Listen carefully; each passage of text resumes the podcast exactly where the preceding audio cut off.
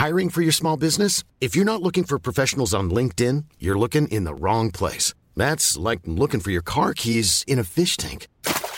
LinkedIn helps you hire professionals you can't find anywhere else, even those who aren't actively searching for a new job but might be open to the perfect role. In a given month, over 70% of LinkedIn users don't even visit other leading job sites. So start looking in the right place. With LinkedIn, you can hire professionals like a professional. Post your free job on linkedin.com slash people today. Nous sommes en guerre. Moi, moi, je, personnellement, je m'étouffe. Accélère Accélère Ils sont aux ordres du pognon Faut laisser la star tranquille. Des nouvelles informations sur ce pass vaccinal qui pourrait arriver en France en janvier, un nouveau président au Chili qui fait beaucoup parler, un Américain expulsé d'un avion à cause d'un string ou encore une plainte déposée par la première dame Brigitte Macron. Salut c'est Hugo, j'espère que vous allez bien, que vous avez passé un bon week-end.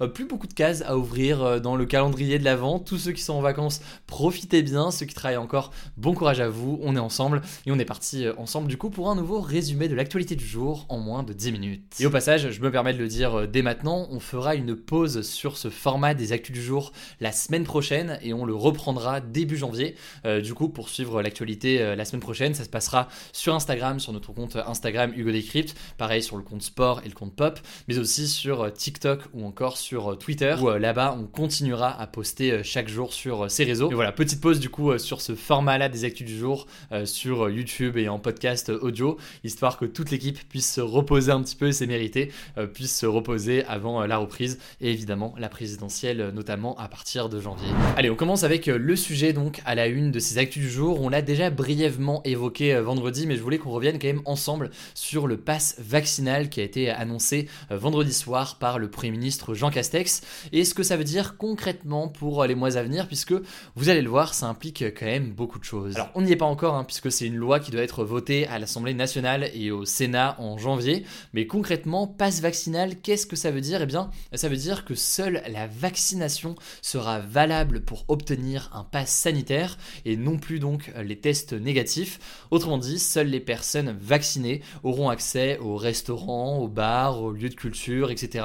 Et ça devrait être aussi euh, appliqué dans les transports longue distance comme le TGV ou encore euh, l'avion. L'objectif du gouvernement euh, derrière tout ça, ça semble donc être le fait d'inciter très très fortement, voire d'obliger clairement selon euh, certains les gens à aller euh, se faire vacciner puisque sans vaccination du coup ça veut dire qu'on peut faire euh, très très peu de choses au quotidien. Alors suite à cette annonce de Jean Castex, c'est le porte-parole du gouvernement Gabriel Attal qui a pris la parole ce week-end. Le gouvernement aimerait en fait présenter au Conseil des ministres le texte le 5 janvier et puis le faire voter à l'Assemblée nationale dès le 10 janvier pour pouvoir ensuite eh bien, le faire appliquer dans la foulée, donc potentiellement dès la fin du mois de janvier. En tout cas en Europe, d'autres pays ont déjà adopté cette sorte de passe vaccinal depuis euh, l'arrivée de la cinquième vague. C'est le cas de l'Autriche depuis le 15 novembre déjà, de la République tchèque aussi, ou encore de l'Allemagne, où euh, concrètement en Allemagne, les tests ne sont plus valables pour aller dans les restaurants, les bars et les salons de coiffure, ou encore les salles de sport. Pour tous ces lieux-là, eh bien, les tests ne fonctionnent plus. Il faut donc être vacciné. En tout cas, vous vous en doutez, et je vous avais promis qu'on reviendrait euh, là-dessus. C'est une annonce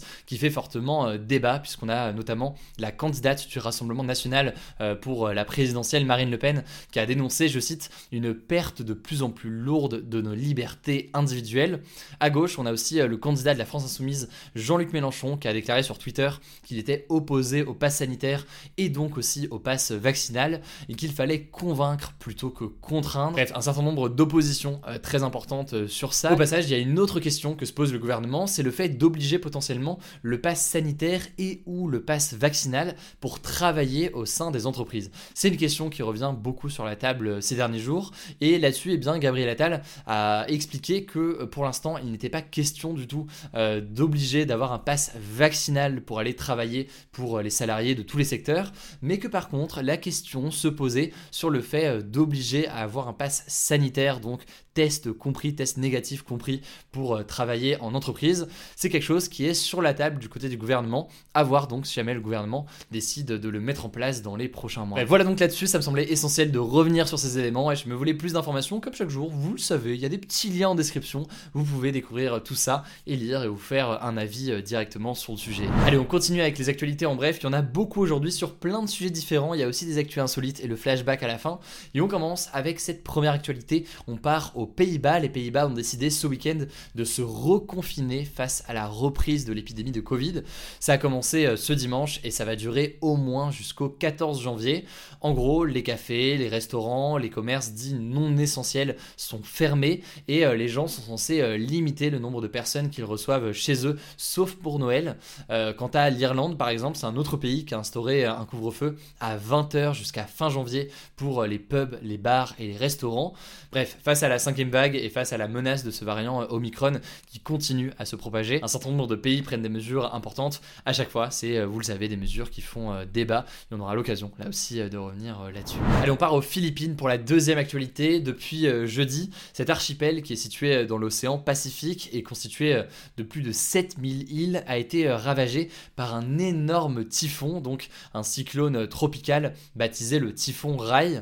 Il y a eu concrètement plus de 375 victimes. Le typhon a balayé plusieurs îles en détruisant tout sur son passage. D'ailleurs, il y a 300 000 personnes qui ont dû fuir leur domicile. C'est donc une crise euh, majeure avec des images impressionnantes. Les secours arrivent progressivement sur place pour euh, fournir de l'eau et de la nourriture aux rescapés, mais la situation est donc euh, difficile. On continuera à suivre ça dans les prochains jours. Troisième actualité, tour du monde là aussi, direction l'Amérique du Sud et plus précisément au Chili qui vient d'élire un nouveau président. Il s'agit du candidat de gauche Gabriel Boric qui a été élu face au candidat d'extrême droite José Antonio Cast. Alors il est âgé seulement de 35 ans, il était soutenu par quasiment tous les partis de gauche du pays et il arrive au pouvoir à un moment très important dans l'histoire du pays puisque le Chili est en train d'écrire une nouvelle constitution, autrement dit est en train d'écrire eh bien la nouvelle loi suprême pour euh, le pays. Il pourrait donc y avoir des modifications importantes et le gouvernement à la tête du pays euh, à ce moment-là pourrait avoir une influence. C'est donc une élection importante et un président euh, très jeune de gauche à la tête désormais du Chili.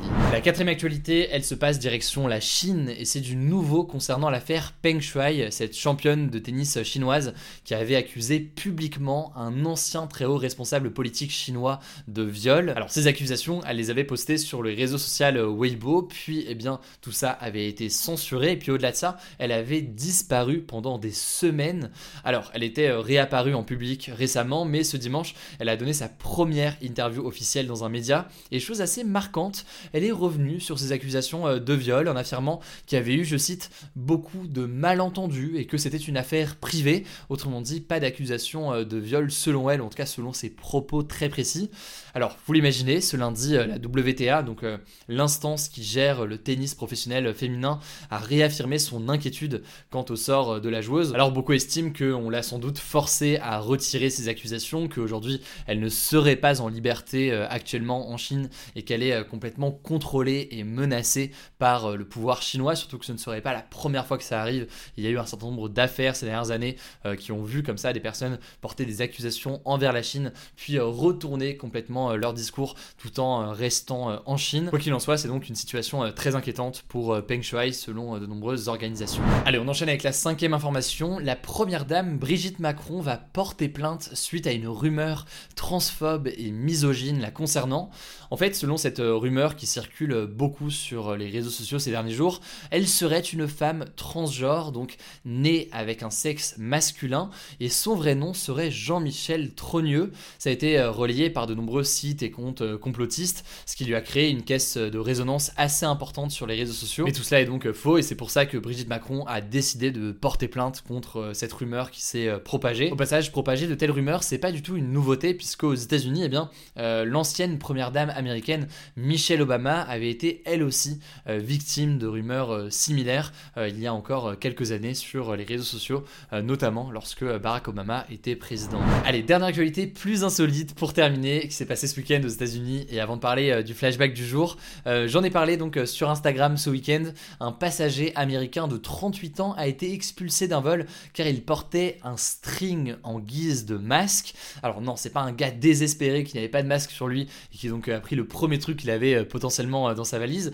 En l'occurrence, c'était un choix. Il voulait euh, critiquer les mesures anti-Covid, comme il l'a expliqué ensuite dans une interview sur une chaîne de télévision euh, Alors selon lui, en fait, c'est absurde de devoir porter un masque dans l'avion alors qu'on peut le retirer dans l'avion pour boire et manger, sachant que, eh bien, faut savoir qu'aujourd'hui, selon euh, l'Institut Pasteur, l'avion est l'un des lieux où euh, le risque de contamination est justement le plus important, d'où l'importance, du coup, euh, selon les médecins et les épidémiologistes, de porter le masque dans l'avion quand on ne boit pas ou on ne mange pas. Allez, on termine avec un flashback historique. Aujourd'hui, retour le 21 décembre 1958. Il y a 63 ans, ce jour-là, Charles de Gaulle devenait le premier président de l'histoire de la 5ème République. Alors, il était vu évidemment par beaucoup comme un véritable héros de la Seconde Guerre mondiale et lui-même euh, était à l'origine en fait du passage de la 4ème à la 5ème République. Le général de Gaulle partait donc euh, largement favori et il a remporté l'élection avec 78,5% des voix dès le premier tour. À noter que cette élection euh, du 21 décembre 1958,